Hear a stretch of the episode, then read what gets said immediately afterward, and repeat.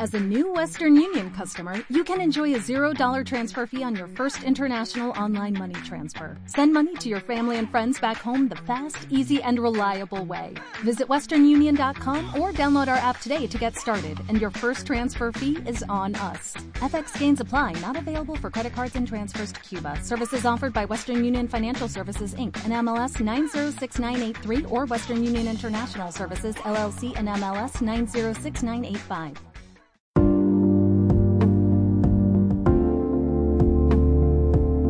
Hola y bienvenidos a Paremos la Bolas, ese podcast de opinión en el que hablo de cualquier tema que me parezca medianamente serio. Y bueno, hoy nos toca pararle bolas a la migración venezolana.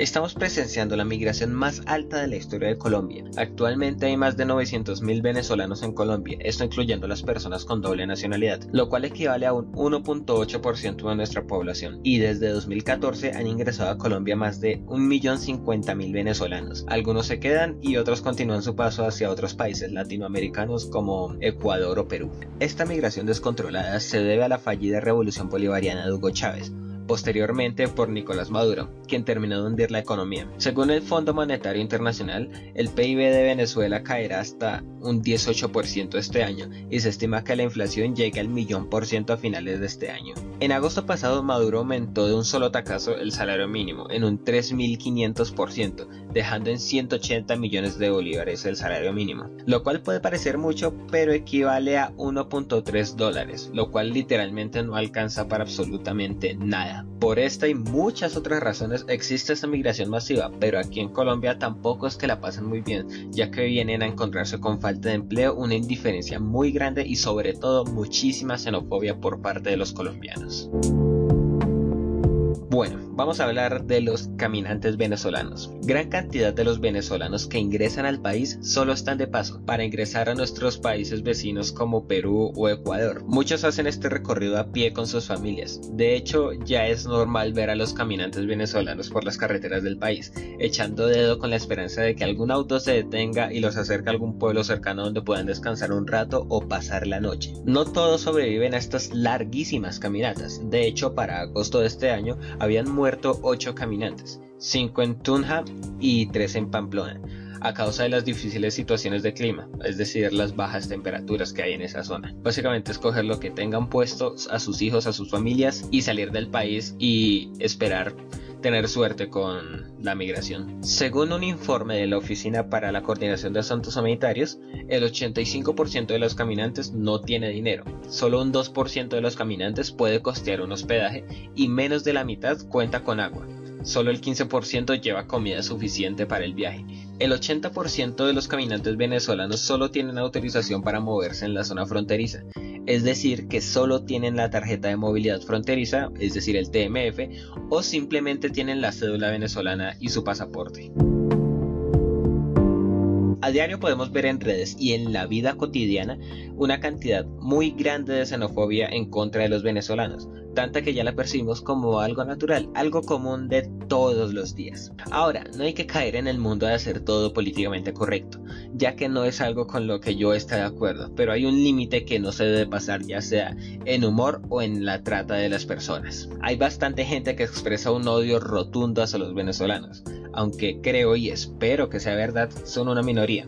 Aunque después de la última encuesta Gallup, publicada el 13 de diciembre de 2018, me di cuenta que no es así, pues el 48% de las personas que respondieron esta encuesta afirmaron no estar de acuerdo con que el gobierno nacional acoja a los venezolanos, frente al bimestre anterior que este porcentaje era del 41%, es decir, aumentó bastante solo en los últimos dos meses. Y en esta misma encuesta tenemos otro resultado con respecto al tema Venezuela, pues el 61% de los consultados afirman tener una imagen completamente desfavorable de los venezolanos que vienen a quedarse a Colombia. En mi opinión, esto se debe a que muchas personas caemos en la generalización, en el que si un venezolano comete alguna falta nos hacemos una idea de que todos los venezolanos son así. Y los medios de comunicación no ayudan en esto, ya que el amarillismo se ha apoderado de estos y vende muchísimo más decir que un venezolano cometió un delito a decir que una persona del común cometió ese mismo delito. Vende muchísimo más ya sea en periódicos o en noticias.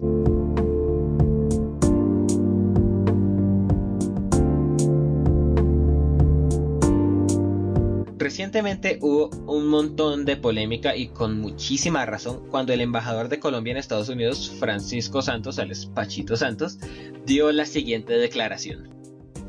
There have been voices of military unilateral military operations. We think this has to be a collective answer to this crisis. But we believe, let me be very clear, that all options must be considered. Hay voces que llaman a una salida militar unilateral. Creemos que debe haber una solución colectiva a esta crisis, pero creemos, y déjenme ser muy claro, que todas las opciones están sobre la mesa. Eh, también dijo que lo más viable sería una salida diplomática, pero que eso sería muy difícil básicamente. Eh, in a multilateral scenario, look at how we can do that restoration of democracy. But what we are very clear is that Mr. Maduro does not like democracy, does not want democracy. He uses uh, um, the word to just impose its dictatorial regime. Y bueno, ante la polémica el presidente Iván Duque lo contradijo. Veamos lo que dijo. Lo que quiero decirles a ustedes es que yo he mantenido una línea. Mi línea no es belicista. Lo que nosotros necesitamos es que todo el continente y toda la comunidad internacional vea la magnitud de la crisis humanitaria y que se busquen soluciones a esa crisis humanitaria. Así que realmente no sabemos la posición concreta que tiene el gobierno sobre este tema. Causa muchísima incertidumbre todo lo que ha sucedido recientemente, pues los aviones rusos en Venezuela, las reuniones de Maduro con Putin y otros líderes socialistas dejan claro que Venezuela no estaría sola en caso de un conflicto bélico lo cual, en mi opinión, lo hace completamente inviable. Bueno, y esto es todo por hoy. Este es el final de otro episodio de Paremos Bolas. Recuerden que pueden escucharme en las plataformas Evox, iTunes y Spotify, y pueden seguirme en Twitter como arroba Paremos. Y no siendo más, nos vemos en 15 días con otro episodio de Paremos Bolas. Adiós.